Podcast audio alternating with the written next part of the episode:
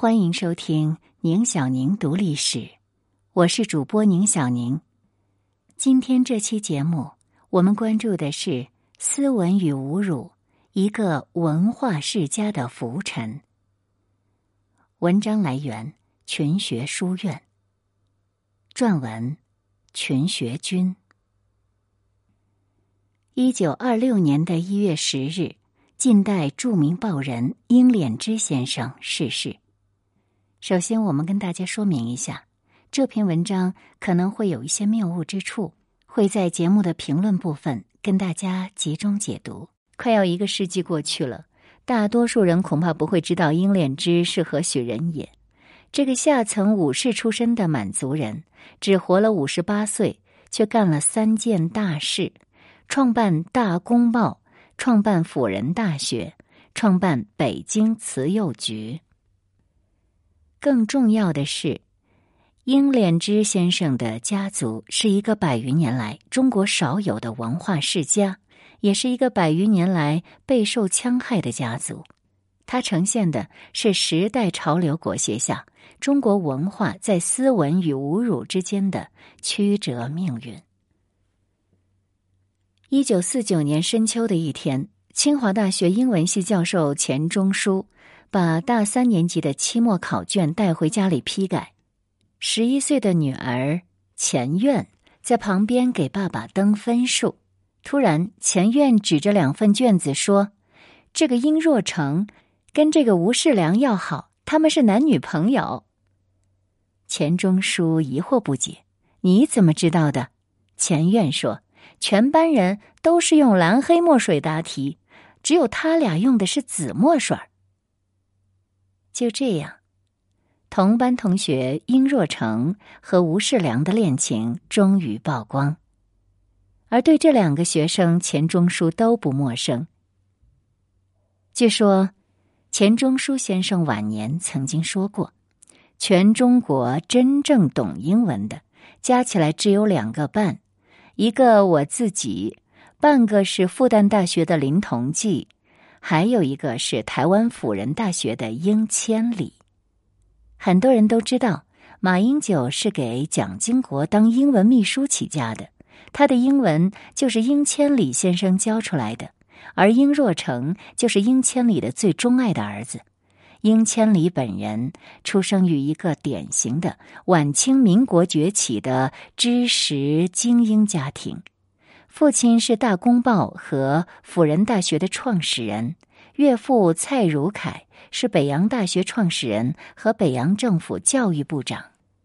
至于吴世良，同样出身民国大知识分子的家庭，他的父亲吴宝峰先生是民国初年第一批学成归国的留美学生，中国无线电事业的奠基人，后来长期担任交通大学校长。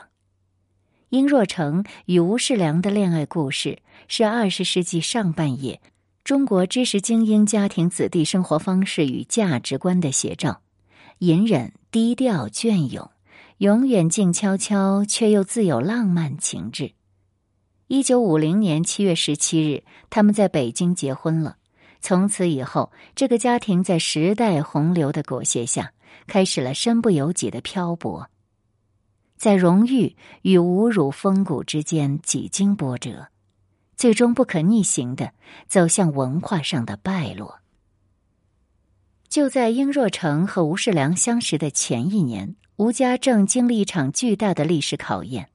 那一年夏天，交通大学学生因为抗议美国石油公司撞死中国学生，发起了声势浩大的学生运动。交通工程学系的同学甚至拆毁了一段沪宁铁路以示抗议。在上一年已经被震惊全国的沈崇事件弄得焦头烂额的蒋总统大发雷霆，直接要求校长吴宝峰前往南京接受训话。面对震怒的蒋介石，国民党员吴宝峰平静地说：“委员长。”记得一九二七年北伐的时候，全国的学生和老百姓都向着我们。如今刚刚过去二十年，民心向背，天翻地覆，这是到了我们该检讨的时候了。然而盛怒之下，蒋介石一个字也听不进去，他拍着桌子对吴宝峰说：“你已经老糊涂了。作为交大校长，你的影响太坏。如果十天之后我发现你还在上海，就别怪军统对你不客气了。”吴宝峰先生是二十世纪第一代留美归国的知识分子。三十年代，在他的擘画下，中国第一个无线广播电台在南京建立。他的身上集中体现了中国儒家知识分子的价值观念。他为五个孩子分别取名温良恭俭让，吴世良是他的第二个孩子。然而，就是这样温柔敦厚、谦虚静默的学者，在巨大的威权面前，保持了由内而外的风骨和傲气。在这样家庭里长大的吴世良，终其一生始终保持着高贵优雅的文化贵族的气质。无论身处优渥，亦或身陷囹圄，从未表现出任何自骄自傲或者自爱自怜的态度。直到临终前，吴世良都在翻译美国华裔女作家包百一的名作《春月》。主人公春月仿佛正是吴世良的化身，隐忍、博学而坚毅。写字、画画、作诗，静悄悄的吃饭，这是中国传统文化中最优秀的一面。相比起吴世良，殷若成的家族更仿佛是一个传奇。这个传奇的缔造者是殷若成的爷爷殷敛之。无论从哪个角度看去，这个原名赫舍里英华的满洲正红旗下层武士都是一个传奇。他只活了五十八岁，却干了三件大事。一九零二年，三十五岁的英敛之创办《大公报》时，曾经向读者解释过这三个字的寓意：“忘己之为大，无私之为公，报之命各故以善矣。”自从创办伊始，《大公报》就以开风气、有民治、一笔欧西学术。其我同胞聪明为宗旨，从创办之初的提倡变法维新，反对顽固守旧，要求民族独立，反对外来侵略，敢骂酷吏不避权贵，到四十年代的不党不私不忙不卖，《大公报》是中国报人优秀品质的集中体现。季羡林教授说，《大公报》的一百年可以涵盖中国的二十世纪。从第一期到现在，就是一部百科全书式的中国现代史。到了晚年，英莲之深刻意识到，介绍西欧新德科学文化之精的同时，不能舍弃中国旧有文学美术之最善者。作为虔诚的天主教徒，他上书罗马教廷，力主在中国开办天主教高等教育学校。而这所大学就是亚洲唯一一所由罗马教廷直接设立的天主教大学——辅仁大学，校名是英敛之取的。他的同道好友、晚年捐资创办上海震旦大学的马相伯，曾主张以本笃为校名。英敛之坚持取名辅仁，点出《论语》中的“会有辅仁”。对于英家人来说，英敛之的故事太过遥远。他的儿子英千里才是真正改变了家族命运的人。辛亥革命后不久，年仅十二岁的英千里就被父亲交给天主教传教士雷明远带到英国去学习强国之术。这个举动至今让英家后人啧啧称奇，说英敛之这个人一时太超前了。一百多年前能有这样的眼光气魄，他可就这么一个儿子呀。十二年之后，英千里自欧洲回国成亲。婚后的头六年，他依然生活在欧洲，偶尔回国探望。英敛之意识到，儿子虽精通西学，在全英注册考试中名列第一，拿下了英国伦敦经济学院的学位，却连中国字都写不好，中国话都说不利索，更不能够指望他干预时政、推进社会变革了。这种追悔莫及的心态，使他开始重新反思当年全盘西化的主张。最终创立了以兼收中西之长为宗旨的辅仁大学。英莲之亲自帮儿子挑选了妻子，是北洋大学创始人、北洋政府教育总长蔡汝凯的女儿蔡宝珍小姐。殷若成后来说，一个是当时天津唯一一家报纸的社长，一个是当时天津唯一一所大学的校长，这是一桩典型的门当户对的知识分子的联姻。回国以后，英千里一度同时担任辅仁、北大、北师大三校教授，薪水最多的时候每月一千块大洋。每月发了薪水，孩子们就爬在床上拿大洋当玩具。当时北京城里的福特汽车不超过二十辆，其中一辆就属于英千里教授。每到暑假，他就带着全家人去京郊的别墅度假；而平时呢，他带着一大家子住在晚清重臣庆亲王奕匡的府邸。更令人羡慕的是，这个当时的知识精英家庭的民主空气和文化氛围。母亲蔡宝珍奉行“树大自直”的教育理念，给予子女最大的自由空间。父亲英千里，即便给他们立规矩，也总是很绅士。印象当中，父亲只打过一次孩子。英千里有三间书房，里面堆满了各种书籍，孩子们从小就在里面胡乱看书。晚上，父亲情绪一高，就把孩子们叫去，给他们讲希腊神话，每天讲一段，《伊利亚特》和《奥德赛》基本上都讲完了，特别生动。太好玩了。而抗日战争爆发后，英家就失去了这份喜乐平静。多年后，英千里在《铁窗回忆》的文章当中提到，平津沦陷之后，学校大多数的教授们只是苟全性命于乱世，而他也是其中之一。后来看到许多知识分子竟去当了汉奸，还有日本人的种种暴行，让人再也无法忍受。英千里便力邀辅大文学院院长沈监士及教育学院院长张怀等，以研究明末的爱国志士顾炎武的学说为名，共同成立演武学社，鼓励人心不死，国家不亡。实质上呢，是组织秘密团体，从事地下抗日工作。参加的成员全都是当地年轻有为的知识分子。直接接受国民政府的指示，在学生中宣传抗日思想，鼓励学生投身抗战。一九四一年十二月三十日深夜，英千里在睡梦中被摇醒，被拿枪的一个日本人和三个伪警察戴上手铐，押到了北平公安局。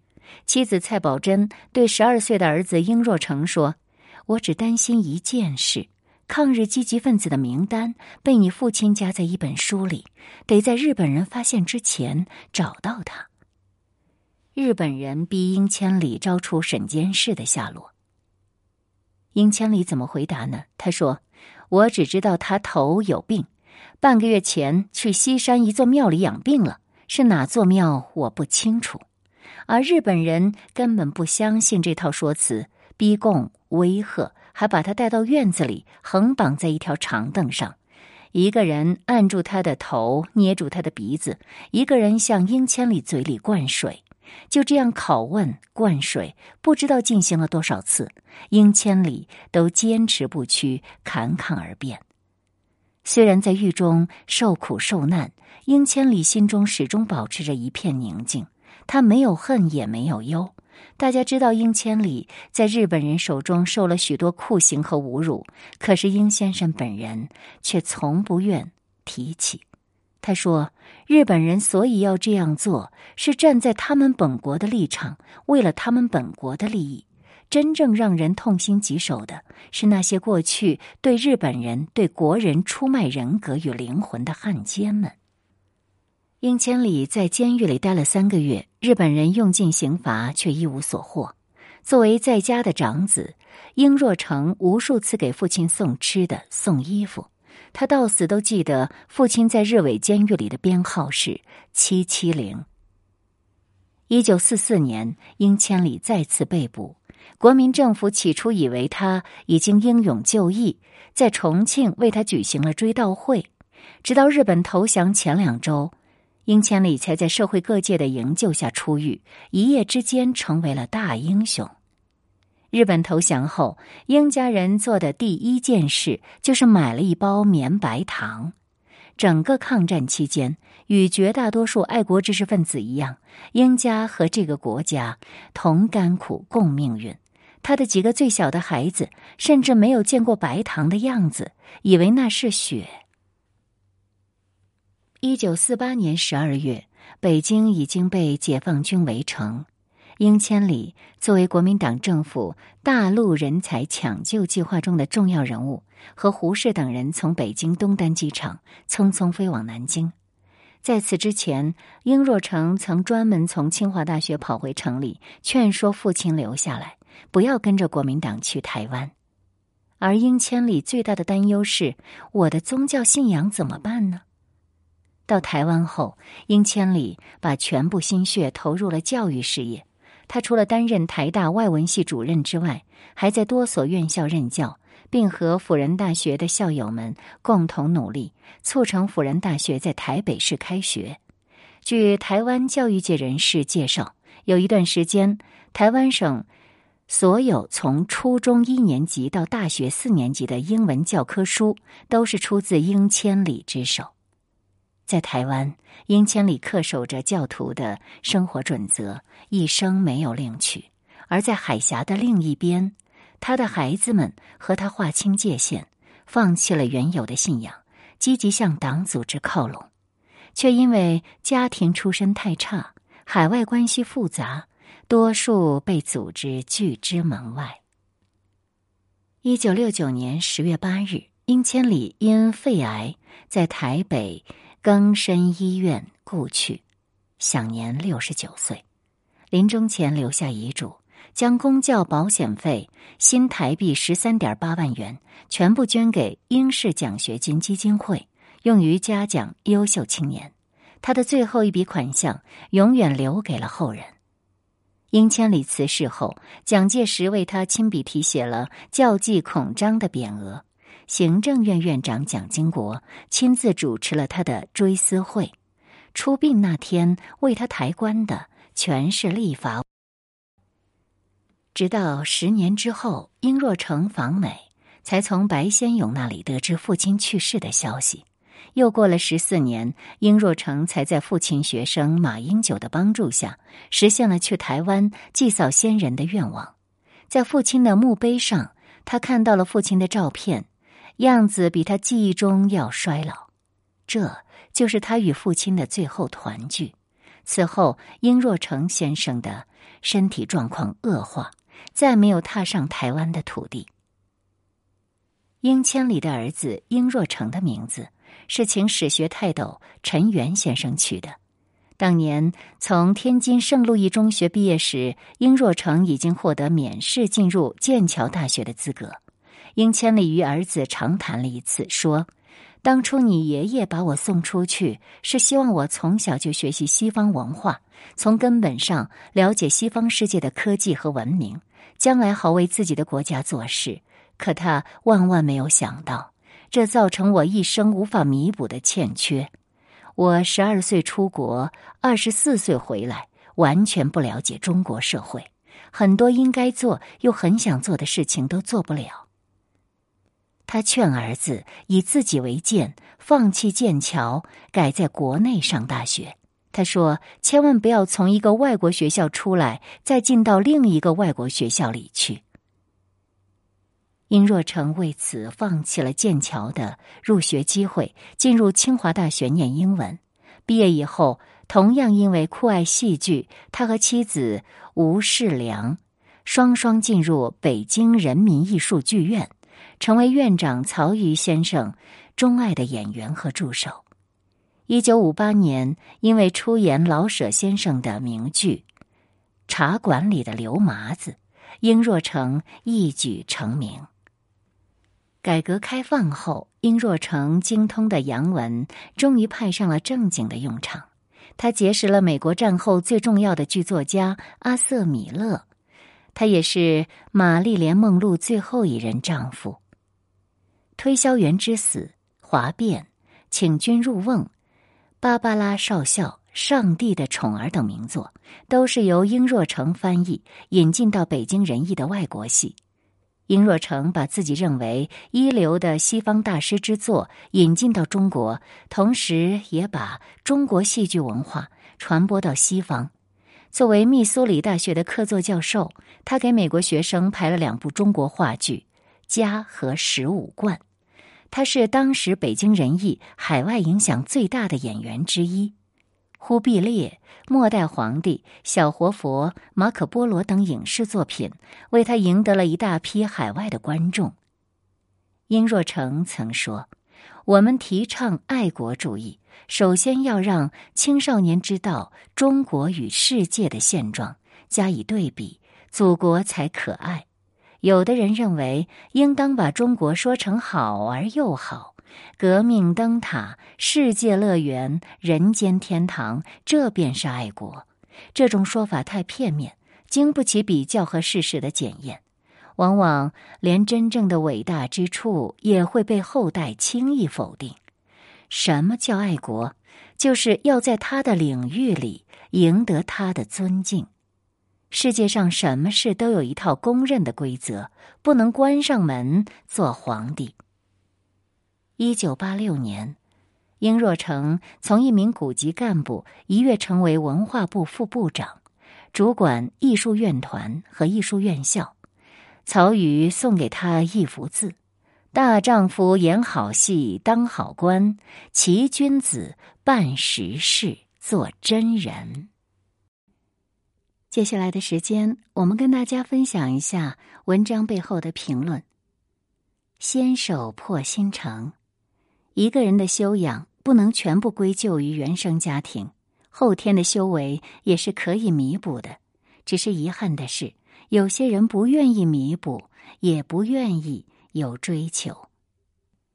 魏静文关于北洋大学创始人的说法有待商榷。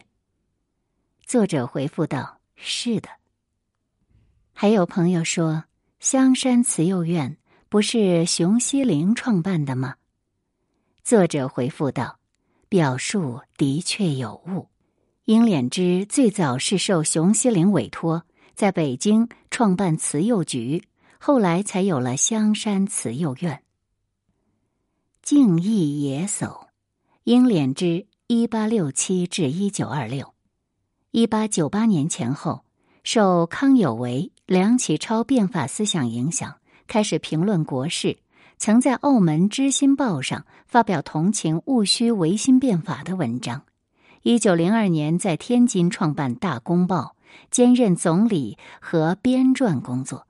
一九一一年辛亥革命后，名义上仍负责《大公报》工作，实际上已经退居北京香山静怡园，以主要精力创办女学、辅仁社等慈善教育事业，从事天主教革新工作。后又创办辅仁大学，一九一六年将《大公报》授予王志龙，一九二六年因病逝世。